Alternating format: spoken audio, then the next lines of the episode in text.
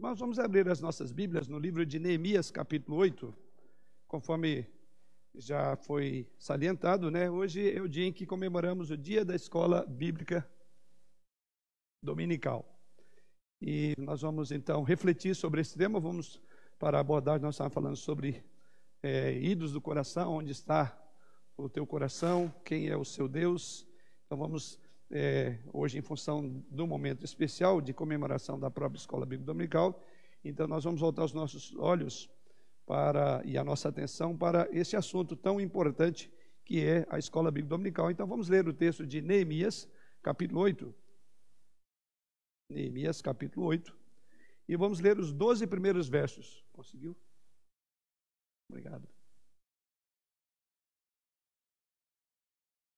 Neemias, capítulo 8, a partir do verso 1 até o verso de número 12.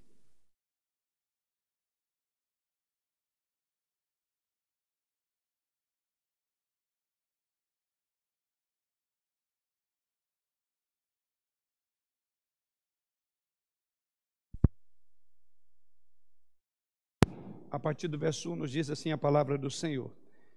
Em chegando o sétimo mês, e estando os filhos de Israel nas suas cidades, todo o povo se ajuntou como um só homem na praça diante da porta das águas, e disseram a Esdras, o escriba, que trouxesse o livro da lei de Moisés que o Senhor tinha prescrito a Israel.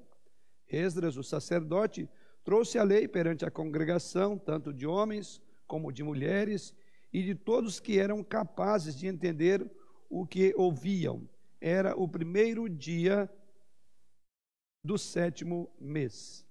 E leu o livro diante da praça que está fronteira à porta das águas, desde a alva até o meio-dia, perante homens e mulheres e os que podiam entender, e todo o povo tinha os ouvidos atentos ao livro da lei. Esdras, o escriba, estava num púlpito de madeira que fizeram para aquele fim. Estavam em pé junto a ele, à sua direita, Matitias, Sema, Anaías, Urias, Ilquias e Maacéias. E à sua esquerda, Pedaías, Misael, Malquias, Assum, Asbadana, Zacarias e Mesulão. Esdras abriu o livro à vista de todo o povo, porque estava acima dele. Abriu ele, todo o povo se pôs em pé. Ou abrindo ele, todo o povo se pôs em pé. Esdras bendisse ao Senhor, grande Deus, e todo o povo respondeu: Amém, Amém. Levantando as mãos, inclinaram-se e adoraram o Senhor com o rosto em terra. E Jesua, Bani, Serebias, Jamim, Acube, Sabetai, Odias, Maacéias, Quelita, Azarias, Josabade, Anã, Pelaías e os levitas ensinavam o povo na lei, e o povo estava no seu lugar leram no livro da lei de Deus claramente, dando explicações de maneira que entendessem o que se lia.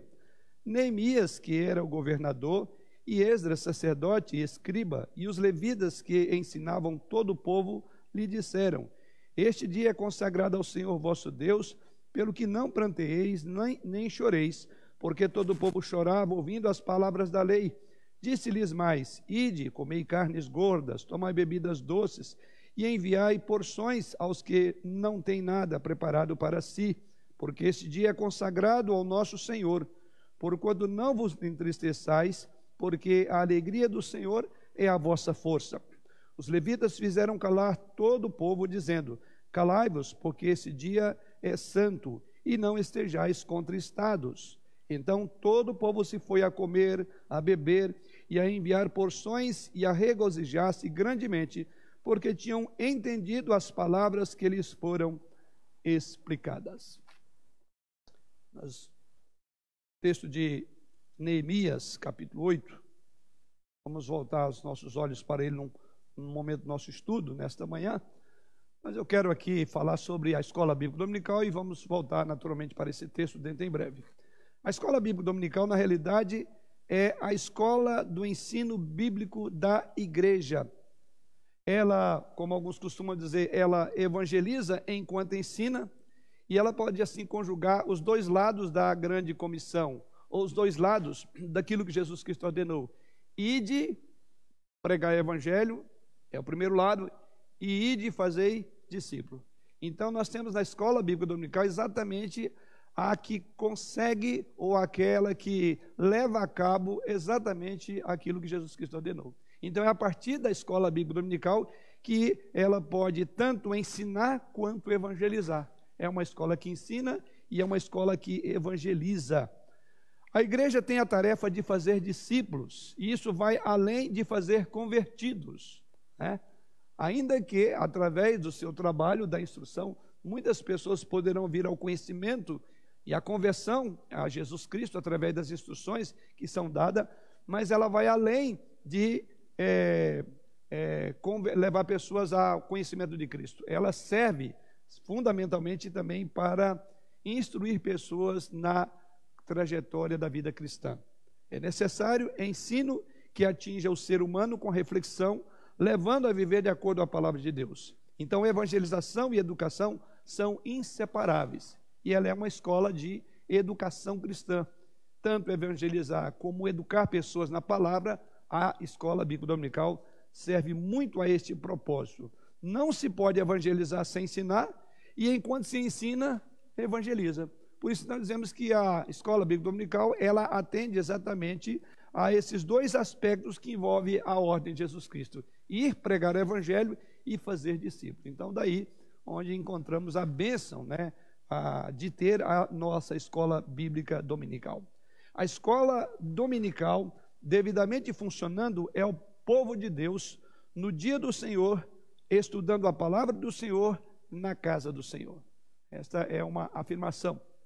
É, é exatamente focada por ser uma escola especial. Ela é uma escola diferente, diferente de todas as outras, como veremos logo mais. Então, irmãos, para a parte final dessa introdução, lembramos que a escola dominical não é uma parte da igreja, ela é o próprio ministério da igreja. Ela mesma ministra o ensino, e o ensino metódico. Então, muitas pessoas entendem que ela é uma organização à parte. Né? Então, é um equívoco pensar que a escola dominical é uma parte é, da estrutura de uma igreja.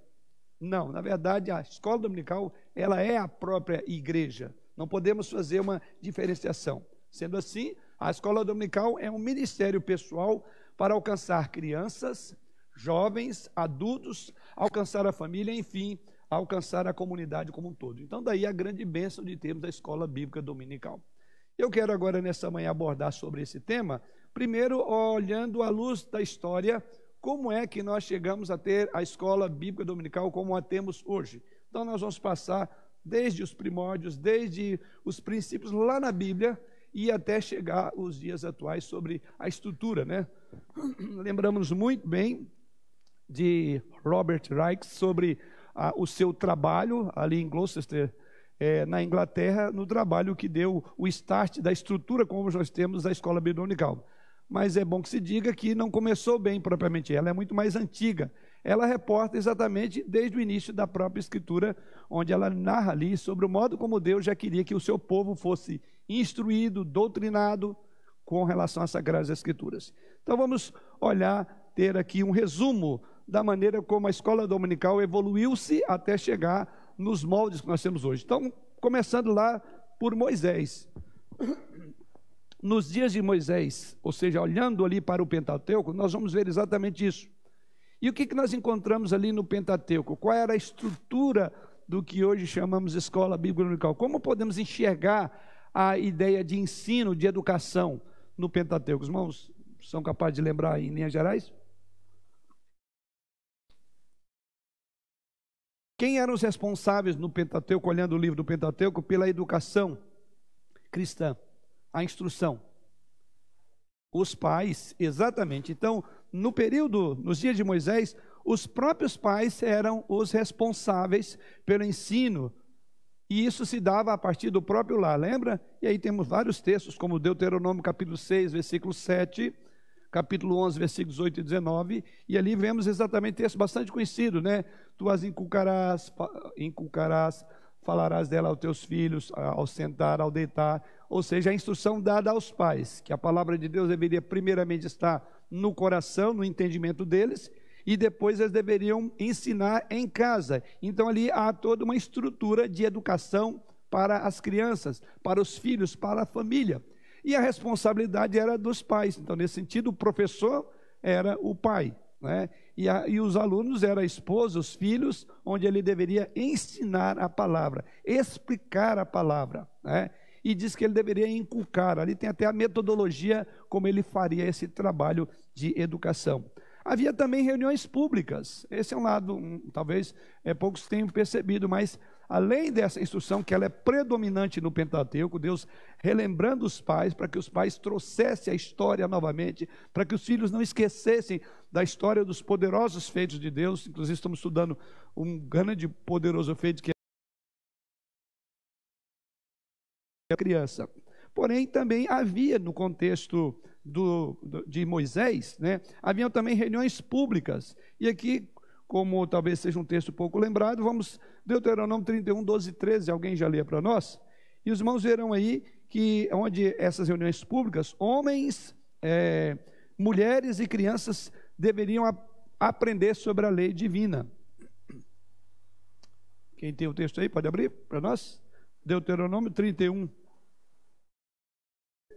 Isto, para que os filhos. 12 e 13. 12. Ajuntai os, o povo, aos homens e as mulheres, os meninos e os estrangeiros que está dentro da vossa cidade, para que ouçam e aprendam e temam o Senhor, vosso Deus, e cuidem de cumprir todas as palavras desta lei, para que seus filhos que não a souberem ouçam e aprendam a temer ao Senhor, vosso Deus, todos os dias que viverdes sobre a terra, a qual ides passando o Jordão para possuir.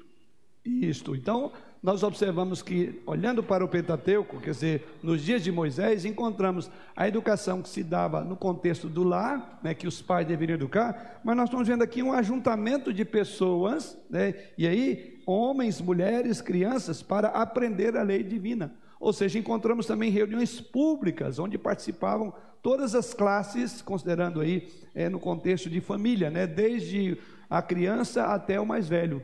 Então o povo era ajuntado em praças para serem orientados. Caminhamos agora para a época dos sacerdotes e dos reis, que esse é o segundo momento, e é assim nós vamos ver o desenvolvimento desta instrução. Na época dos sacerdotes e dos reis, além do culto divino, eles tinham o encargo de ensinar a lei. Eu não vou descer a todos os textos, senão não vou chegar a, ao final do que eu tenho preparado para esse momento.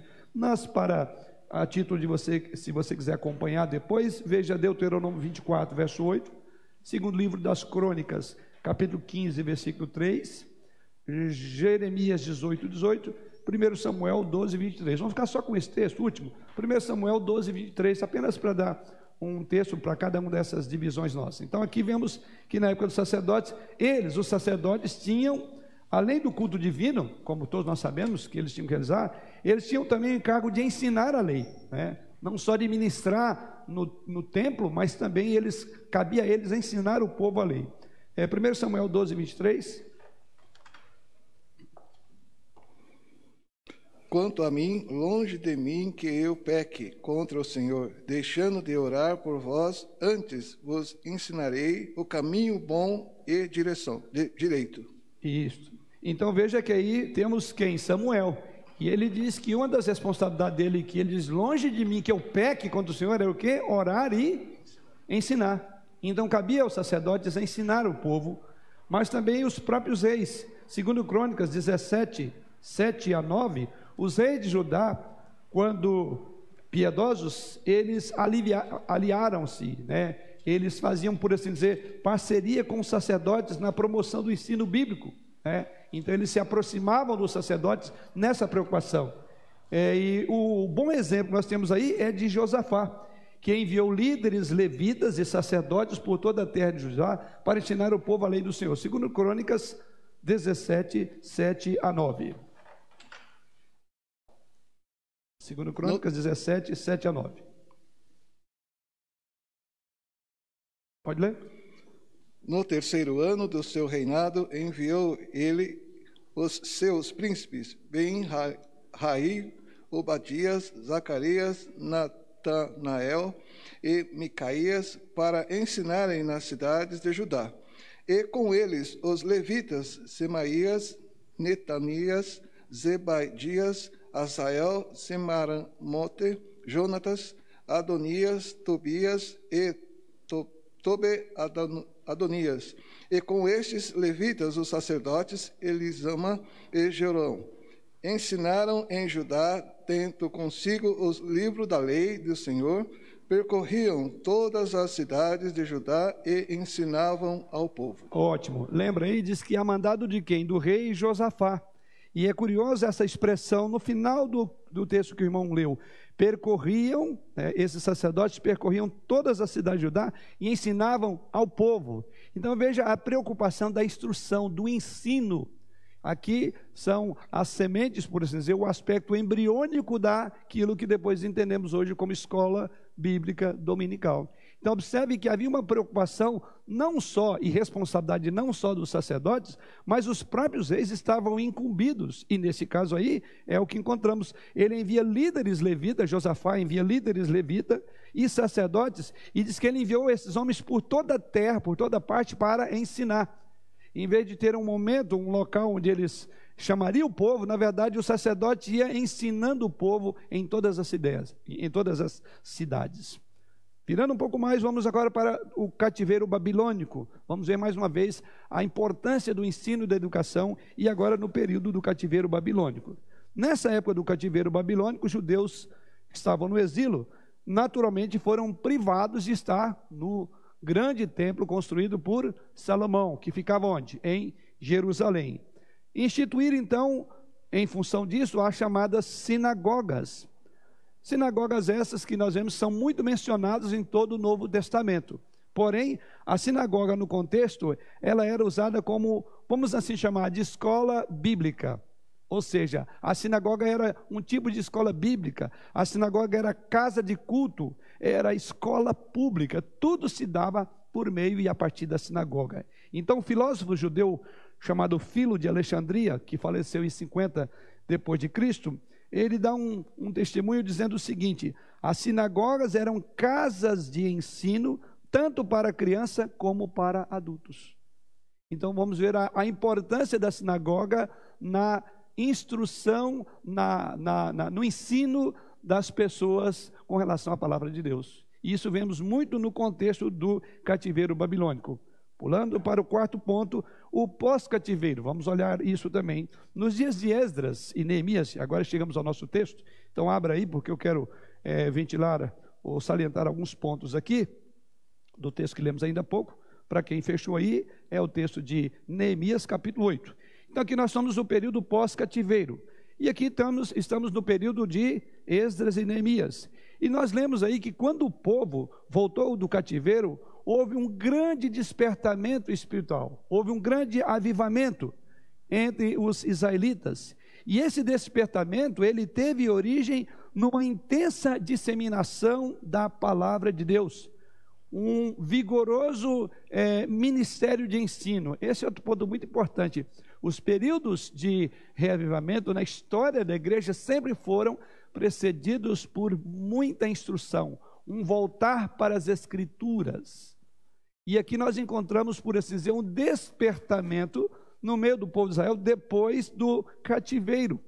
E no período exatamente de Neemias e Esas, nós observamos esta marca de um revivamento de um povo. E ela começa exatamente quando o povo volta-se para as Escrituras Sagradas. E é exatamente isso que nós encontramos no texto que lemos aos irmãos no início do nosso estudo nessa manhã. Ou seja, o capítulo é, 8 de, ne, de Neemias, a partir do verso 1. E aqui eu quero destacar alguns pontos aqui. Ao olhar esse capítulo, o que nós observamos, né? É, aliás, alguns até têm dito que foi exatamente desta época que temos o relato do primeiro movimento de ensino bíblico metódico popular, similar ao que hoje temos. Talvez seria algo mais próximo. Então, em vez da gente olhar lá em Gloucester, na, na, na Inglaterra, é, como o grande start para a escola binomial. Na verdade, o fundamento nós encontramos aqui. E aqui eu quero chamar a atenção para alguns fatos curiosos, como se assemelha à nossa escola. Ou vamos ser mais é, justos. Como a nossa escola se assemelha a esse ponto, né? Porque é de lá que vem todas as coisas, né? E o que olhamos no capítulo 8 de Neemias? Então, o que vemos aí é que temos um relato de como era a escola bíblica tão popular naquele tempo, ou como chamamos escola dominical. Primeiramente, no capítulo 2, diz aí que Esdras, versículo 2, melhor dizendo, do capítulo 8, Esdras, o sacerdote, trouxe a lei perante a congregação, tanto de homens como de mulheres, e de todos que eram capazes de entender o que ouviam. Era o primeiro dia do sétimo mês. Então vamos assim titular: Esdras era, por assim dizer, o superintendente da escola naquela ocasião, posto que ele tinha a responsabilidade de trazer é, perante o povo a instrução, conduzir o povo naquela instrução. Por outro lado, podemos observar aí no versículo de número 3, qual era o livro, é, qual era o material adotado para a instrução. Segundo o texto aí, qual era o livro?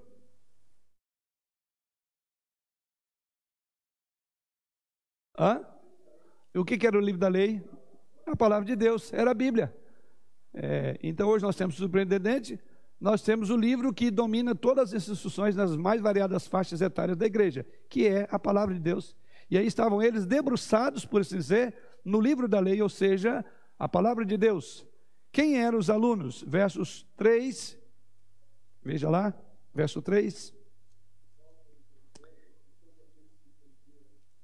Isto, então vemos aí as mais variadas faixas etárias, desde as, os homens e mulheres até mesmo aos pequeninos, até as crianças. Ou seja, crianças também precisam ser doutrinadas, crianças também aprendem, crianças também precisam conhecer a palavra de Deus. Se temos uma preocupação na formação é, é, acadêmica, por assim dizer, nos princípios da nossa educação secular, se nos preocupamos com nossos filhos, muito mais devemos nos preocupar com relação às crianças, com relação ao ensino bíblico. E aqui diz que as crianças faziam parte. E aqui eu sempre tenho é, algumas, algum, alguns posicionamentos sobre a instrução que deve ser dada à criança. Aquela história de que é hora de culto, as crianças têm que ficar fora porque agora é hora para adulto. Aqui nós vemos a criança, estamos vendo os adultos, todos sendo contemplados com a instrução. Eram alunos as mulheres, crianças e assim por diante. Capítulo 12, versículo 43, mais uma vez vai repetir essa, essa ideia. Capítulo 12, verso 43. Veja isso lá.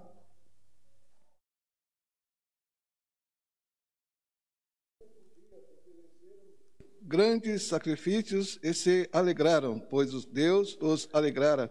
Com grandes alegria, também as mulheres e os meninos se alegraram, de modo que o júbilo de Jerusalém se ouvia até de longe. Isso, aí temos dentro das pessoas que estavam cantando, louvando o Senhor com júbilo, tinham mulheres e meninos. As crianças estavam aí, né? Por outro lado, encontramos no capítulo 4, no versículo 4, voltando ao nosso texto principal, Neemias, capítulo 8, versículo 4, o que nós encontramos aí agora são 13 pessoas que serviam como professores. Então era uma escola que tinha 13 professores extremamente qualificados, né? E qual era o papel desses professores? Versos 7 e 8. Que diz aí? No finalzinho. É, 7 e 8, né? É. E Jesuá, Mani, Saribias, Jamim, Acube, Sabetai, Rodias, Maaceias, Keliata, Azarias, Josabate, Hanã, Pelaías e os levitas ensinavam o povo na lei, e o povo estava no seu lugar. Leram no livro da lei de Deus, claramente dando explicações de maneira que entendesse o que se lia. Isto. Veja essa expressão entender, ensinar ela é, ela é recorrente em todo o texto, se nós olharmos bem aí. Ou seja, havia uma preocupação que aquilo que se passava as pessoas pudessem compreender, de tal maneira que eles ensinavam, quer dizer, usando toda a metodologia no contexto da época, para que as pessoas pudessem entender o que se lia. Então, diz que esses professores, esses 13 homens aí, cabia a eles o papel de ensinar, e aí diz no finalzinho do verso de número ah, 8 de maneira que entendesse o que se lia. E no final do verso 7 diz que eles tinham como responsabilidade, os levitas, ensinar o povo. Então veja, ensinar e entender, que é exatamente o trabalho da escola bíblica dominical. É, é de fazer as nossas crianças, até o mais velho, entender as escrituras sagradas, compreender, estudar as escrituras. E aqui estamos vendo um grupo de 13 homens, né, preocupados e focados na. Então o que se percebe aqui é que havia vou chamar aqui quase que uma separação de classes, porque cada um desses homens tinha um bloco de pessoas para poder alcançar o maior número é, possível daqueles que se ajuntavam para a educação cristã. Ou seriam como que aqueles que contribuíam para que a verdade central que estava sendo pregada fosse aplicada no coração de cada ouvinte naquele contexto. Outro ponto importante numa escola dominical trata-se do horário. Diz aí o versículo 3. Qual era o horário é, dessa escola dominical? Isto, ou seja, o que nós encontramos aí da manhã até o meio-dia. É, hoje a gente acha que é muito chegar aqui nove, né? Nove horas e vai até o meio-dia e já fica cansado, né? Ou já vem morrendo de sono. Agora você imagina às seis da manhã. E não tinha muitas outras coisas na escola, não. Era todo esse período concentrado em entender o texto, em aprender as escrituras sagradas. Então vemos aqui também um período que é toda a parte da manhã estava focada na escola bíblica dominical, né? Para aqueles que advogam muito a, a ideia de que é, o culto, a igreja precisa ter os cultos, né? E eu vou falar nisso mais no final, fazer algumas aplicações. Eu quero lembrar desse ponto aqui, né? Diz que o povo estava aqui e é, é impressionante, estava em que de pé. Não tinha todo o conforto que a gente tem hoje não. E o povo envolvido em todo aquele processo de educação, de instrução cristã, de maneira que todos estavam atentos ao que se ensinava. O versículo 8 nos fala também que os professores liam a palavra de Deus e explicavam o sentido para que o povo entendesse. Daí, dizendo, dando explicação ou explicações de maneira que entendesse o que se lia. Qual é o propósito de uma escola? É explicar, é ensinar o aluno e aqui então, este é o local onde se acontece, onde se faz isso, né? Diferentemente do culto, do culto, não que o culto, que a mensagem, que o culto não ensina, é claro que faz isso, é de fato, mas aqui há uma interação de maneira que as pessoas vão compreender, poderão conversar com o professor, que é um ensino mais horizontal, né, que você pode interagir, é, perguntar, levantar a mão, dizer, professor, não entendi, como se faz numa sala é, convencional de educação secular, também assim é a igreja. Mas o que me chama a atenção é diz que havia uma preocupação na maneira de ensinar, de tal forma que o povo tinha que entender o que se lia. Diz aí, dava explicações, verso 8, de maneira que entendesse o que se lia. Mais uma característica, como encontramos hoje na escola bíblica dominical. O ensino da palavra, patente em todo este capítulo, ele é muito claro. Você vai ver a preocupação com o ensino.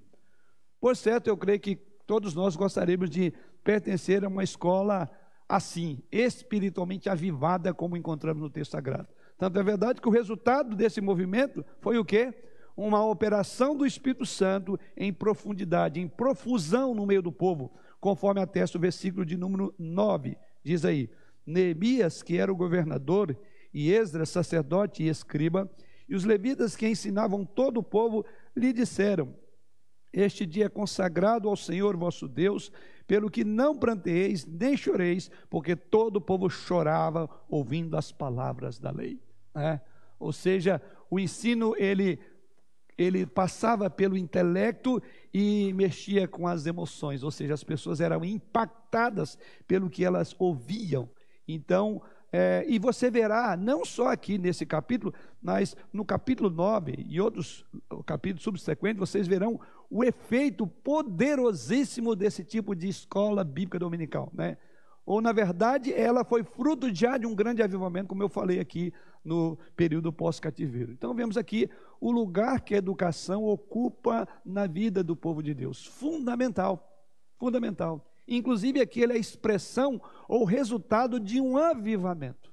Então, a gente poderia até, guardar das proporções, dizer que quando a escola bíblica dominical vai, é, é, é, é, começa a declinar, a definhar, é uma evidência clara de que nós estamos num processo contrário ao avivamento. Né? Então, uma boa maneira de ver uma igreja avivada, nesse sentido bíblico da palavra, é a maneira como ela se impacta, ela se envolve com a palavra, o tempo que ela dedica, o amor que ela tem por esse momento. Então, é uma boa maneira de avaliar a igreja, mas é uma maneira de cada um se avaliar. Como é que você vê a escola dominical? Ela é um peso, é uma dificuldade enorme levantar no domingo para chegar às nove horas. Nessa época era, era às seis da manhã. É, como é que você encara? É difícil ouvir uma instrução. Essa instrução ela promove em você esse movimento interno de maneira que você é, é, fique impactado. Diz aqui que o povo pranteava, chorava ao ouvir a palavra. Tanto é que os levitas, diz o texto, fizeram inclusive o povo calar verso de número 11, dizendo: Calai-vos, porque esse dia é santo, e não estejais contristados. Então todo o povo se foi, verso de número 12, a, a, se foi a comer, a beber, a enviar porções, a regozijar-se grandemente, porque tinha entendido as palavras que lhes foram explicadas. Né? Quer dizer, a palavra de Deus ela traz, ela promove essa comoção interna, ela te impacta. Isso é um reflexo de uma pessoa que está vivendo uma experiência mais, mais profunda com o Senhor. E aqui vemos exatamente o reflexo disso numa escola dominical, uma escola na época de Neemias. Pulamos e vamos para o quinto momento da história, que é nos dias de Jesus. Tá? Jesus foi o grande mestre. E eu diria que Jesus Cristo, ele enalteceu, por assim dizer, ou glorificou é, exatamente é, o ensino. Uma, um dos nomes mais usados das pessoas que chegavam a Jesus era chamá-lo de mestre. Lembra bem? Assim, a missão de ensinar foi a marca característica de Jesus Cristo. Ensinava, tanto em sermões, como também a pessoas, a grupos pequenos. É tão curioso que é, cerca de 90 vezes é, da, de pessoas que dirigiram Jesus, é um levantamento que eu fiz aqui, das 90 vezes que alguém se dirigiu a Jesus Cristo em todos os evangelhos, gravem 60, 60 vezes ele foi chamado de mestre. Ou seja, aquilo que o caracterizava, um grande ensinador, um grande professor. Daí porque, das, ou seja, dois terços é, das pessoas que chegaram a Jesus Cristo né, tiveram contato pessoal com Jesus, chamavam ele de um grande professor, um mestre. Grande parte do ministério de Jesus Cristo foi ocupada exatamente com o ensino. Não vou descer aos pormenores, porque o meu tempo objetivo outros tópicos, mas você vai ver isso em, Mateus 4, apenas ilustração, apenas é, algumas indicações. Mateus 4, 23, 9, 35, Lucas 20, versículo 1. E a sua última comissão à igreja foi o quê? Ide Mateus 28, 19. Ide, pregai. E na sua ordem também diz: fazei discípulos. Eu iniciei a minha falar nesta manhã, falando sobre a escola bíblica dominical, que essas duas coisas a escola bíblica dominical cumpre muito bem. Ela não apenas prega, ela não apenas fala de Cristo, mas ela ensina, ela discipula, né? ela nos educa para um progresso na vida cristã. Por isso que a gente começa desde pequenino para que quando as nossas crianças chegarem à vida adulta, já são pessoas maduras, já são verdadeiros discípulos de Jesus Cristo. Então, o foco de Jesus Cristo foi exatamente esse. A sua ordem é muito clara, né? É, a quem e onde Jesus ensinava. Primeiro, ele ensinava nas sinagogas. Aqui apenas algumas referências. Marcos 6, versículo 12. Ele ensinava em casas particulares. Marcos 2, versículo 1. Lucas 5, versículo 17. Jesus também ensinava nos templos, ou no templo, Marcos 12, 35. Jesus ensinava em pequenos grupos, em aldeias, Marcos 6, versículo 6. Jesus ensinava as multidões, Marcos 6, versículo 34. Jesus Cristo ensinava a pequenos grupos e individualmente, Lucas 24, 27, João capítulo 3 e 4. Ou seja, nas sinagogas, em casas particulares, no templo, nas aldeias, em meio a multidão, a pequenos grupos, enfim, por onde Jesus Cristo andava, ele era chamado de grande ensinador, mestre. Então, observe o quanto Jesus se preocupou em fazer discípulos, ensinar pessoas. Então, nós temos um grande modelo de um professor, o máximo é na pessoa do próprio Jesus Cristo. Então, aqui encontramos essa visão que vai formatar, formar nossa ideia sobre a importância de momentos de instrução, de falar, de ensinar pessoas. Nos dias, em sexto ponto, nos dias da igreja primitiva. Naturalmente, Jesus Cristo, após a sua ascensão, é, os apóstolos e discípulos continuaram a ensinar. Aliás, a ordem dele foi essa, né? Ide, fazer discípulos de todas as nações, batizando-os em nome do Pai, do Filho. Ou seja, aquilo que caracterizou a vida de Jesus Cristo como grande ensinador, também deveria caracterizar aqueles que seriam seus seguidores. E aqui ele ordena exatamente aos discípulos, Atos 5, verso 41 e 42, vamos ver lá. São vários textos, eu não estou descendo a pormenores, senão não consigo passar aos irmãos toda a instrução que pretendo nesta hora. 41 e 42. Do Sinédrio, regozijando-se por terem sido considerados dignos de sofrer afrontas por este nome. E todos os dias no templo, de casa em casa, não cessavam de ensinar e de pregar Jesus, Jesus o Cristo. Uhum. Veja aí, é, e o ensino nessa época não era só você se preparar dura e arduamente, debruçar diante do texto, de comentários, de instrução, para trazer a aula para o seu aluno. Mas o ensino aí poderia significar viver ou morrer, não é isso que diz o texto? E diz que, embora foram ameaçados porque eles estavam ensinando sobre Jesus, diz que eles continuaram fazendo. E o que, que eles faziam? No final aí do verso 42. No verso 42. Pregavam, né? Hã? É, todos os dias no templo e de casa em casa não cessavam de ensinar Isto. e de pregar Jesus. Olha a palavra: ensinar e pregar. De casa em casa, no templo, seguir os passos de Jesus os passos de Jesus. Ou seja, nós olhamos aí a igreja, os apóstolos, melhor dizendo, preocupados com a continuidade daquilo que deveria ser a marca característica dos seus discípulos, que é ensinar, que é instruir, que é educar. Então, vemos isso então em todos os aspectos do livro de Atos. A característica é exatamente essa, né? Paulo, um grande mestre, foi maravilhosamente usado por Deus nesse mistério. Nos seus escritos, ou seja, os escritos de Paulo, você encontrará alimento tanto para adulto como para criança, para pessoas de todas as idades. Ele e Barnabé, por exemplo, passaram um ano todo ensinando na igreja de Antioquia. Atos capítulo 20, verso 20 e 31, não vamos ler, eu quero ganhar tempo, mas se quiser anotar, anote aí. Então veja, ele ficou um ano em Antioquia ensinando, diz o texto aí. Depois em Corinto ele ficou um ano e seis meses, está registrado em Atos 18, verso 11. E o que Paulo ficou ali fazendo em Corinto? Um ano e seis meses ensinando a igreja.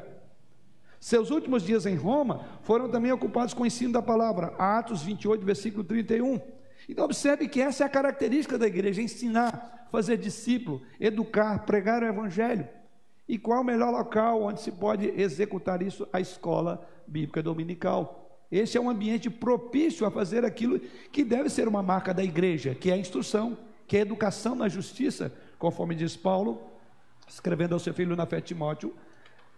O fato é que, nesse contexto, nós sabemos que a marcha do ensino bíblico na igreja depois sofreu na solução de continuidade. Ou seja, o que vemos é que males começaram a penetrar no seio da igreja. Houve, por assim dizer, uma calmaria e a igreja estagnou. E aqui nós vamos falar de um momento muito sombrio da história. Ela ganhou fama, a igreja, mas ela perdeu o poder. Ela se tornou uma igreja de pompa, porém uma igreja vazia de instrução. Abandonou o método prescrito por Jesus de pregar e ensinar. Quando é que a igreja se atolou em trevas? Quando ela deixou de pregar. Lembra? Ela então voltou para a caverna, por assim dizer, e o clero, aqueles que ensinavam, então não queriam ter mais contato com o povo, e foi onde o mundo ficou envolvido em trevas. Sobrevieram a seguir densas trevas de espiritualidade. Me refiro aqui agora à Idade Média. Foi caracterizado exatamente, aliás, até o nome é, é, período das trevas, né, é trevas no sentido é, físico da palavra, né? Mas trevas aqui implica ignorância em todas as áreas. E quando a igreja recuou do seu papel, deixou de ser discipuladora,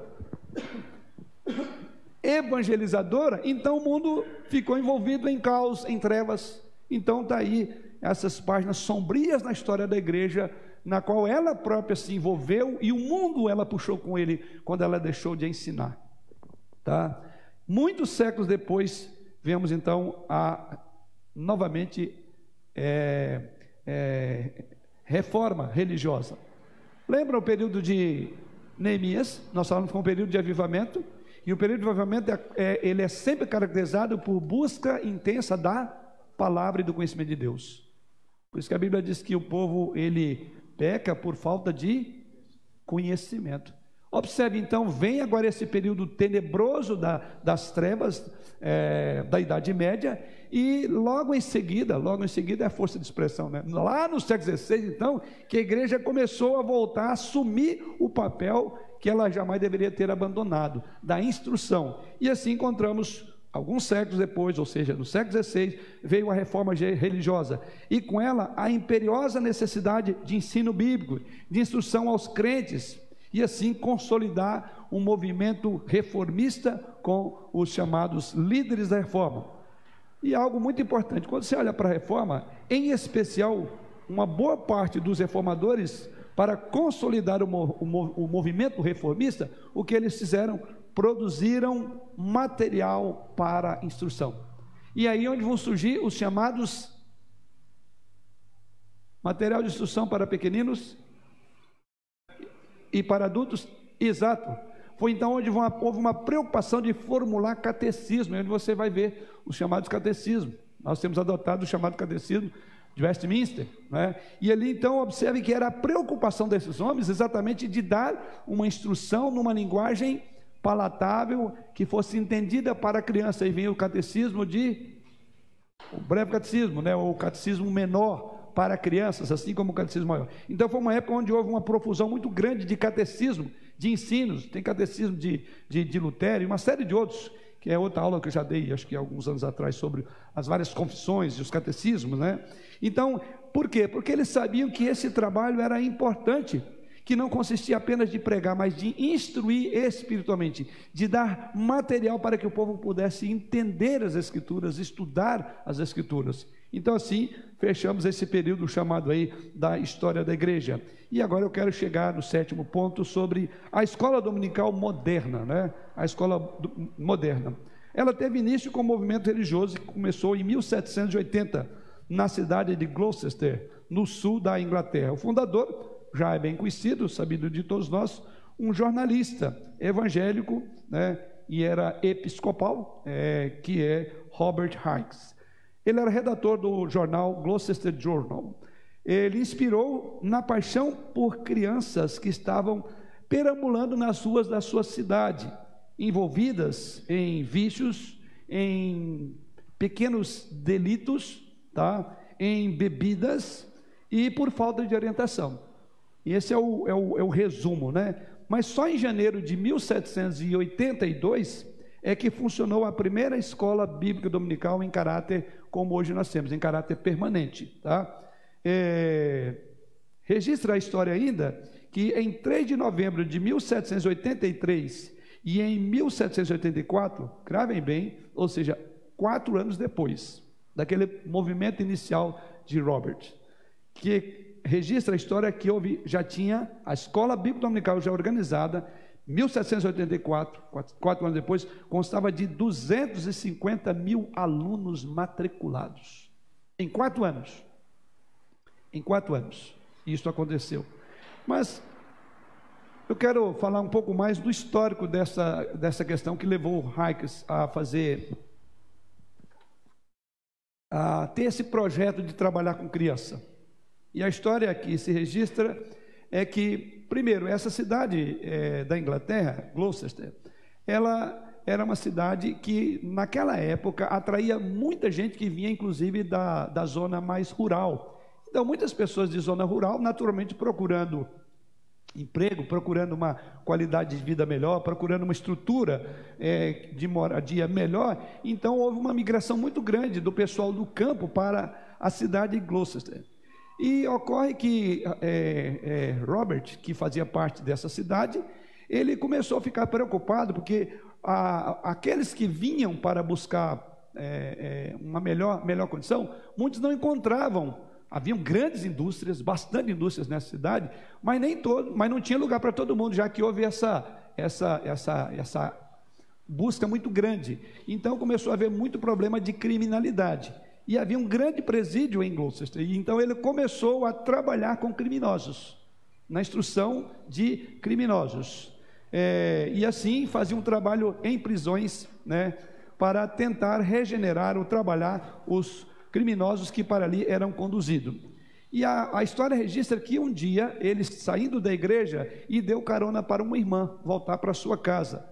E depois desse culto, ali, voltando para casa, registra a história que ele encontrou enquanto caminhava ali, dando carona a essa irmã, é um grupo de adolescentes cometendo todo tipo de transgressão, numa área muito pobre é, ali de Gloucester. E segundo registra a história, ele então repreendeu aquelas crianças.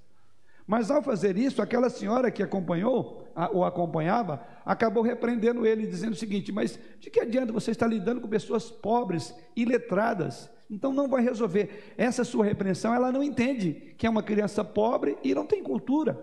Então, enfim, é, usando a nossa linguagem, é dar murro na ponta de faca, né? Quer dizer, ela tentou desestimular, ou aliás, a sua visão era de um desestímulo total. E registra a história, então, que ele diz: não, na verdade é aqui que a gente tem que trabalhar.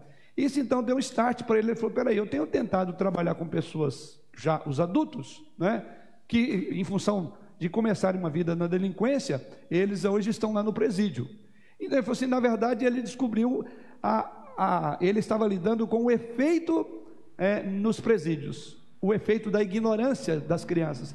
Então ele mudou a estratégia. Aquele foco dele que era voltado mais para os adultos, os presos, então ele falou: então já sei. É por isso que eu tenho dificuldade de alcançar os adultos ali na cadeia.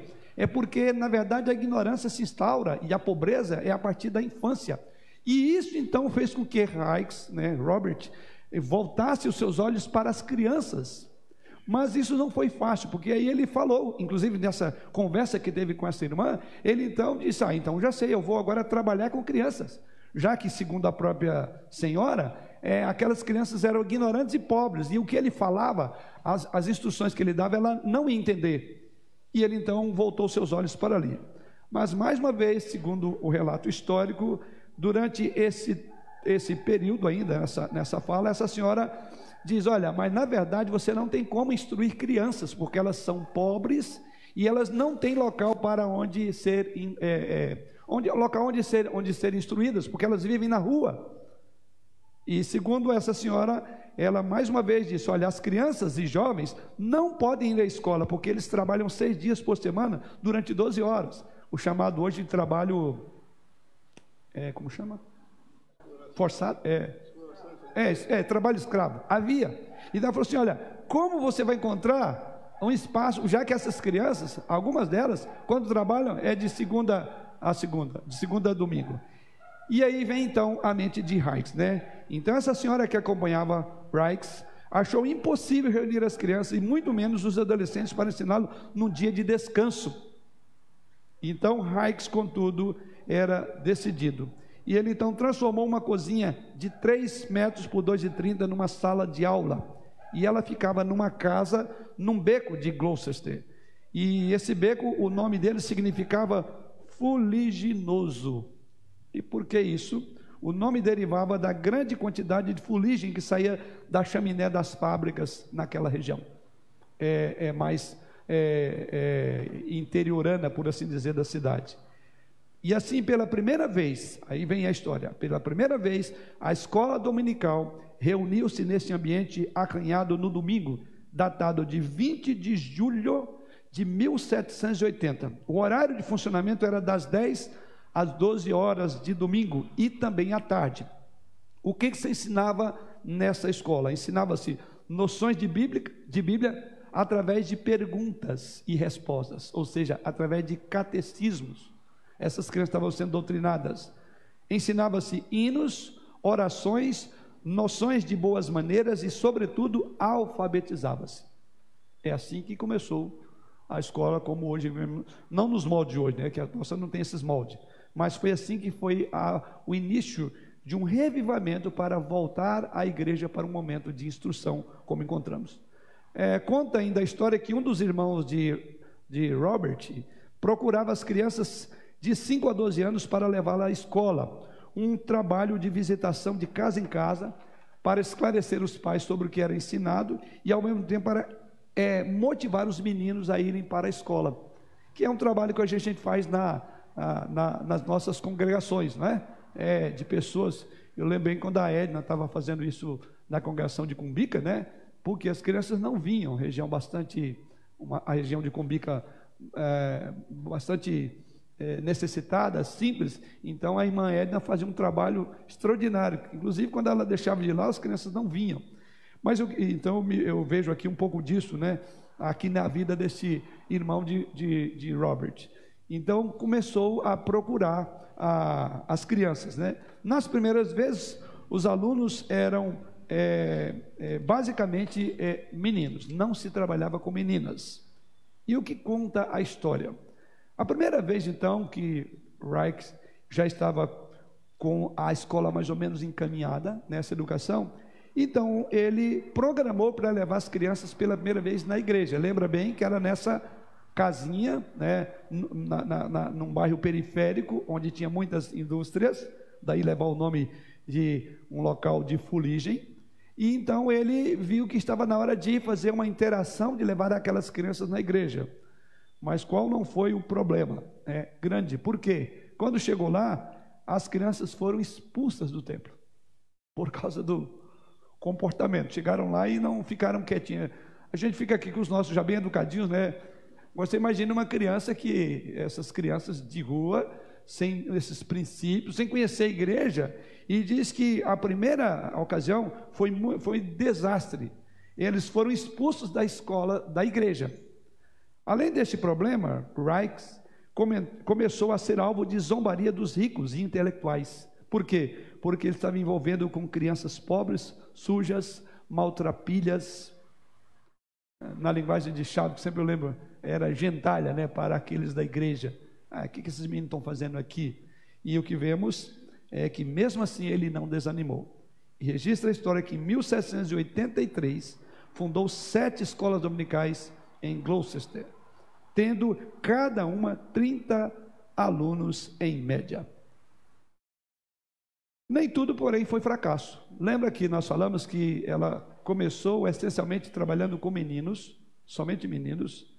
Um certo dia, um grupo de meninas cercou Hikes numa rua e pediu para que elas também pudessem ir à escola. E assim ele iniciou uma escola também para meninas.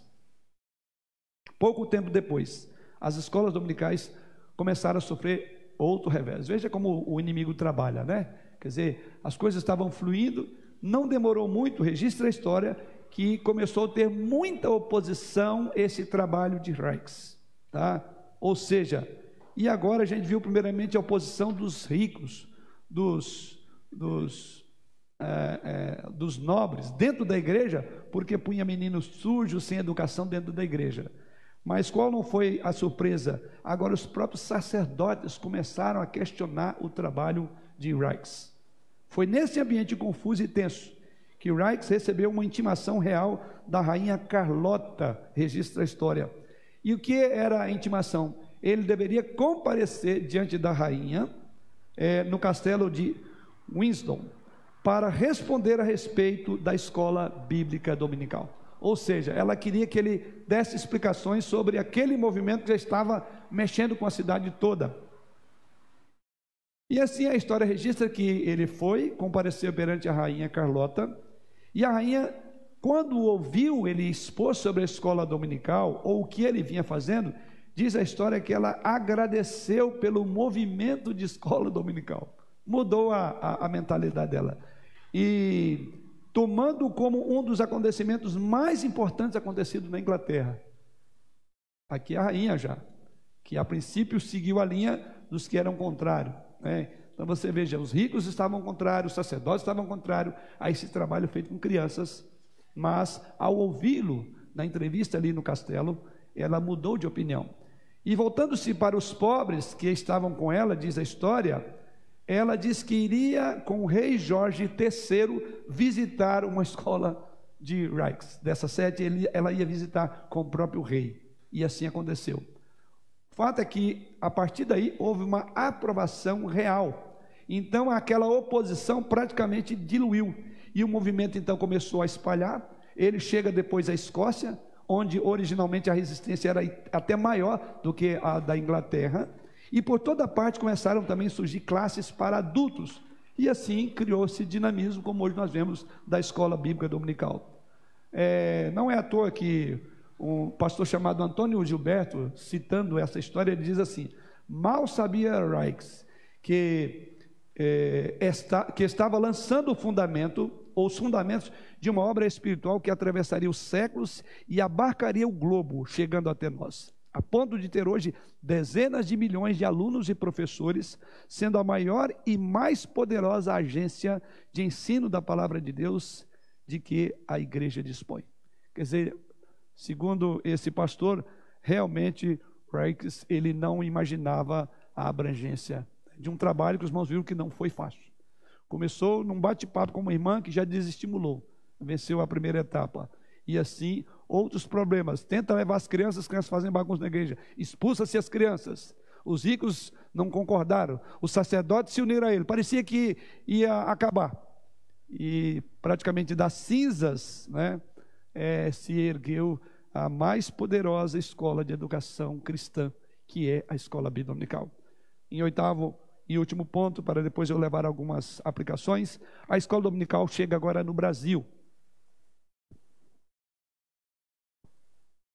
e ela teve início em 19 de agosto de 1855. Daí porque a ideia do, de agosto, é, é, a, a questão da escola dominical no Brasil, 19 de agosto de 1855, na cidade de Petrópolis, estado do Rio de Janeiro. O fundador foi o missionário Robert Calley e a sua esposa Sarah Calley, que eram da igreja congregacional. Na primeira reunião, a frequência foi de cinco crianças, mas houve reuniões de escola dominical antes de 1855. E aqui é um registro histórico, quer dizer, aqui nós estamos vendo como o ponto de partida, o ponto, o ponto inicial da escola dominical. Mas quando você começa a estudar essa história, você verá que antes de 1855, quando veio é, esse missionário é, e a sua esposa, já havia também escola dominical. Ou seja, antes de 1855, em caráter interno, no idioma inglês, entre os membros de uma comunidade americana já havia instrução para as pessoas, para os próprios americanos, eles já tinham essas instruções. Mas as primeiras reuniões bíblicas no Brasil, do ponto de vista evangélico, ocorreram com os crentes calvinistas que desembarcaram na Guanabara em 1557. A segunda fase dessas reuniões se deu durante o domínio holandês no Nordeste, a partir de 1630, por crentes da Igreja Reformada Holandesa. Mas a escola dominical veio mesmo a se firmar no Brasil em 1855. Ou seja, já havia um histórico de movimentos, quer entre os americanos, quer entre os holandeses, que foram chegando no Rio de Janeiro, foi chegando é, em outros lugares do nosso país, até que em 1855, que é a data, por assim dizer, considerada oficial dessa organização como hoje temos.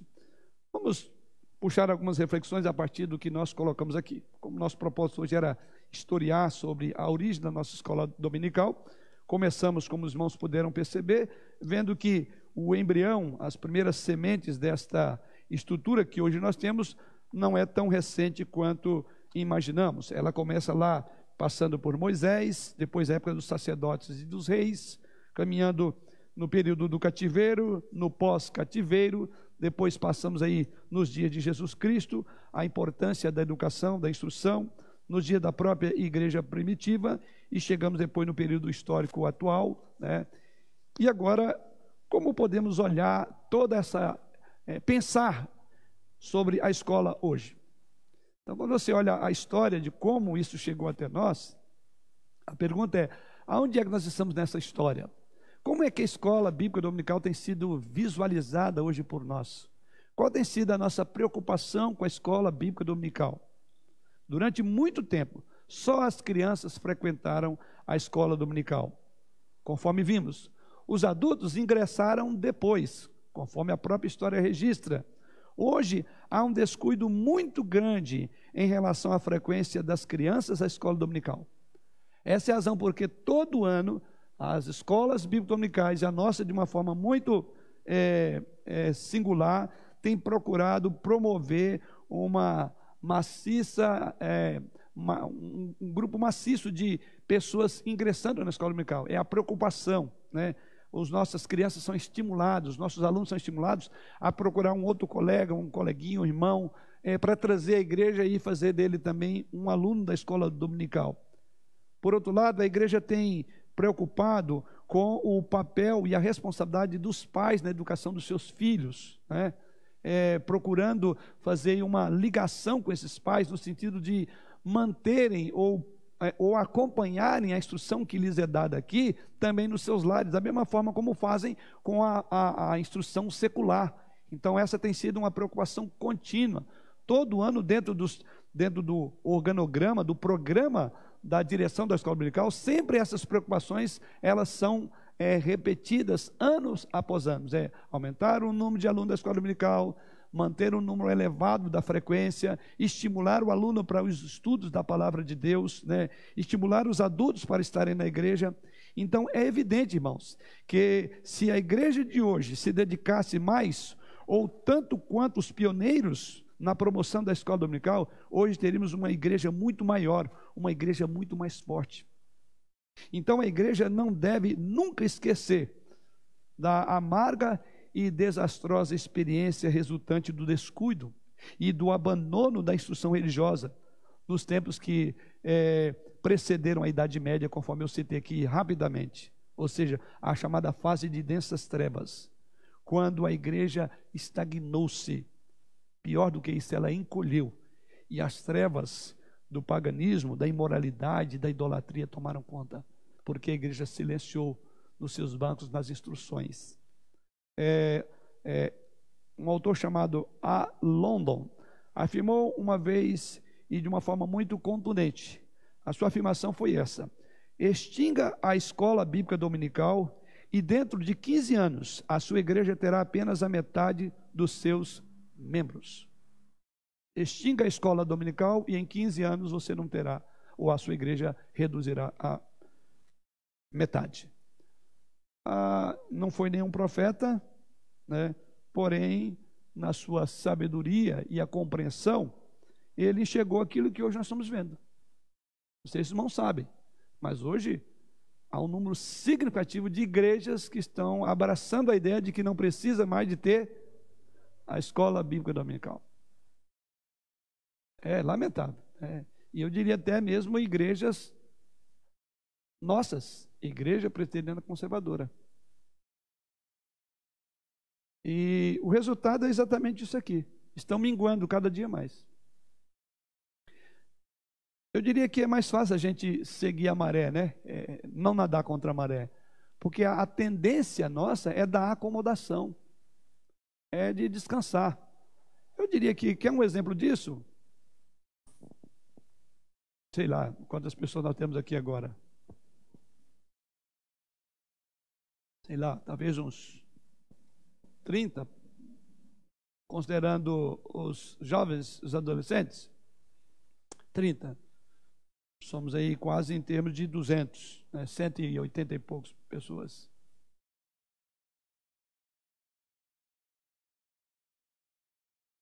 Ah, é a crise, é a pandemia.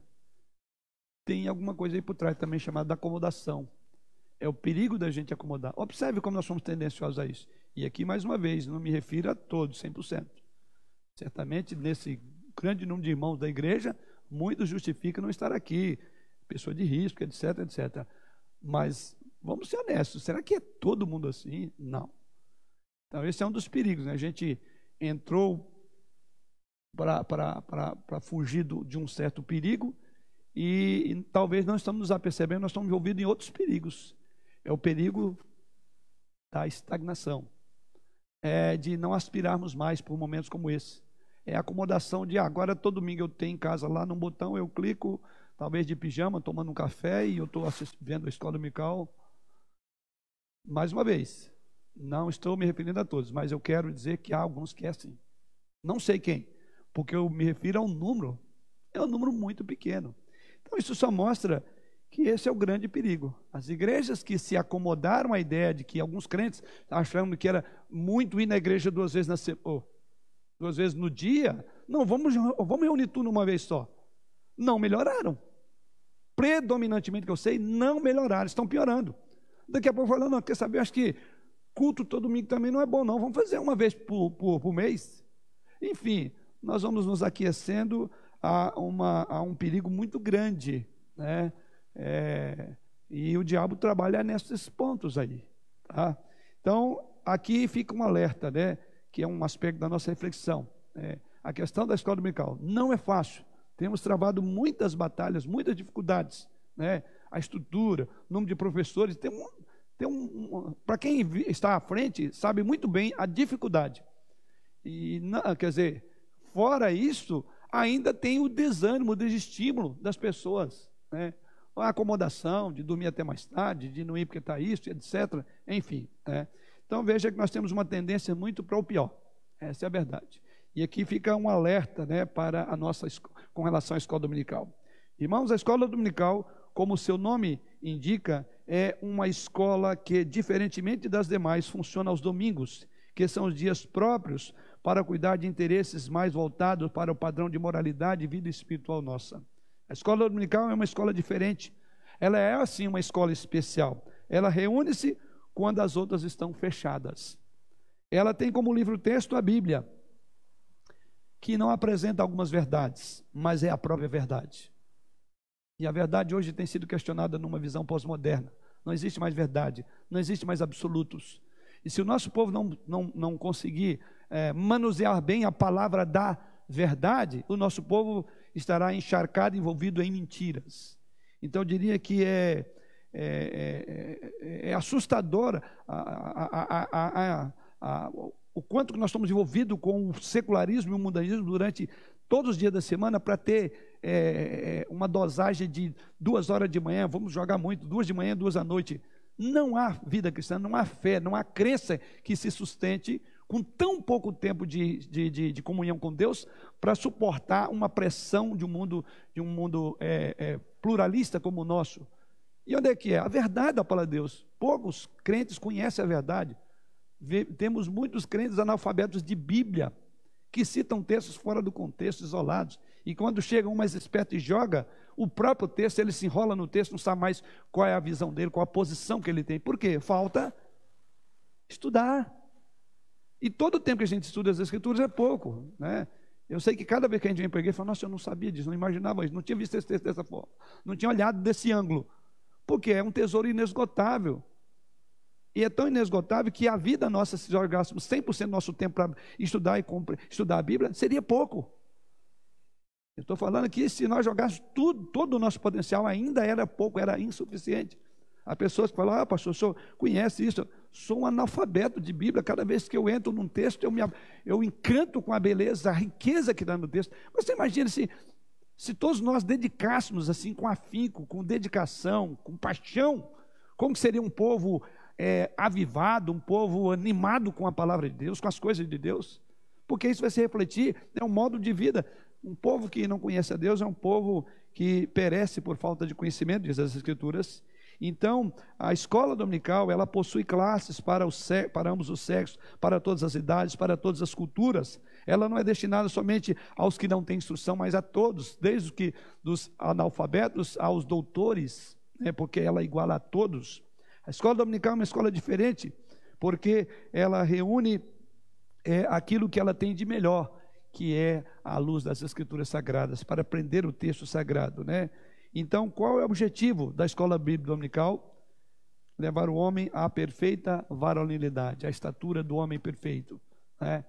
Então, a EBD é uma bênção de Deus com características próprias, isto é, por mais que uma pessoa participe dos cultos e das atividades da semana de sua igreja, tem coisa que só será aprendida na escola bíblica dominical. Mesmo porque o púlpito não dá, é uma estrutura diferente. É um ensino, sim, não há dúvida. Né? Mas essa interação, né? eu diria que a, igreja, a escola dominical ela é, por assim dizer, o maior seminário do mundo e tem destacado dentro da igreja como uma importante instituição, instituição capaz de instruir, de educar, de treinar, de capacitar o aluno, aperfeiçoá-lo para servir ao Senhor. E ainda mais importante a escola dominical hoje, porque vivemos um pluralismo de religiões, de crenças, filosofias, e os cristãos devem estar muito bem treinados nas Escrituras, porque o vento de doutrina cada dia bate mais forte contra a igreja. Pressões e perseguições têm vindo já no Brasil, e poucas pessoas têm se apercebido disso. Ou seja, é hora de nós valorizarmos a escola bíblica dominical, nos prepararmos para momentos tão difíceis, porque foi assim que a igreja entrou em momentos sombrios, numa história que foi marcada pela ignorância, porque a Bíblia deixou de ser estudada. Observemos aí, à luz do que vimos hoje, né? Desde o Antigo ao Novo Testamento, a preocupação de Deus levantar homens, reis, profetas, sacerdotes, apóstolos, discípulos que ensinasse o povo. Então, quem aposta na ignorância da igreja é o diabo. E a melhor maneira de nós combatermos o diabo é nos envolvermos com uma educação continuada da escola bíblica dominical. Quando conhecemos as Escrituras, elas certamente nos levarão a abandonar o pecado em nossas vidas, a praticar a justiça. Ao conhecermos as Escrituras, saberemos a utilidade das boas obras, qual o lugar dela na vida cristã, aprenderemos a obediência, aprenderemos que não devemos nos apegar ao mundo, mas buscar ao Senhor em primeiro lugar. Então é inaceitável existirem cristãos que não queiram conhecer mais profundamente a Bíblia. Que tipo de cristão é esse que quer manter um relacionamento com Deus sem saber quem ele é? Qual é a sua vontade? Aparentemente são pessoas que não têm temor de Deus, porque a Bíblia diz que o temor de Deus é o princípio da sabedoria. Assim como o alimento físico mantém o nosso corpo, devemos nos alimentar diariamente da palavra. Precisamos é, subsistir a tantos problemas, e não há maneira de fazer isso senão alimentando a palavra. Mas, infelizmente, o nosso trabalho tem concorrentes muito prósperos. O trabalho da escola bíblica dominical tem muitos concorrentes. A preguiça, o desânimo, a desculpa, são elementos comuns na boca daqueles que não se interessam pela escola dominical. Eles têm colocado frente à igreja e impedido muitos membros de vir participar de momentos tão sublimes no corpo de Cristo, que é a instrução, que é a educação cristã. É, jamais poderemos manejar bem a palavra da verdade se não aprendemos isso a partir da escola bíblica dominical. Porque eu digo, bom, a pessoa deixa de vir, mas ela está estudando em casa. Vou jogar aí talvez 80%. Talvez um pouco mais, uns 85% daqueles que não vêm na escola são os mesmos 85 ou mais que também não estudam em casa. Porque quem tem prazer em estudar em casa, em casa, ao estudar, o que, que acontece? Muitas perguntas. Você está no texto e você fala, então, nossa, eu não vejo a hora de ir na igreja para sanar essa dúvida, procurar saber o que, é isso, ouvir um estudo sobre isso. Então você procurará. Então, é uma relação de causa e efeito. Então, aqueles que dizem eu não vou, mas eu estou em casa, me desculpe, pelo menos eu tenho um índice muito alto para não acreditar que isso seja verdadeiro. Porque a tendência é que quem gosta de estudar, ele vem para a igreja. Quem não gosta, em casa também não está estudando. Ele não está suprindo-se daquilo. Né? Ou se tentar fazê-lo sozinho, muitas vezes ele vai precisar de alguém para dizer. Né? Como o eunuco na rainha de Candace. É, como eu posso entender se alguém não me explicar? Né? Entretanto, nós devemos continuar orando para que essa pessoa desperte e venha a EBD. E louvamos ao Senhor por aqueles que têm, não deixam se abater pelo desânimo, não abandonam é, nos braços da preguiça, nem tampouco usam é, desculpas tolas para não vir à igreja, à casa do Senhor. Sejamos, irmãos, então, assíduos, né, zelosos, interessados quanto à escola bíblica dominical. Valorizemos este canal maravilhoso de edificação espiritual, moral, intelectual e social que é a Escola Bíblica Dominical. Venha, você que ainda não faz parte, fazer parte da nossa Escola Bíblica Dominical. E você deve refletir bem: ausentando-se da EBD, quem perde as bênçãos de Deus é você. Então, valorize a escola dominical. Veja o alto preço que foi pago para que nós tivéssemos uma estrutura como temos hoje. E veja a vida de homens tão valorosos que Deus levantou para despertar o seu povo quando o povo declinava para é, é, o pecado. Então, o, a, a presença da escola é um reflexo direto do avivamento da igreja, é o desejo de conhecer Deus, é o prazer de estar na casa do Senhor.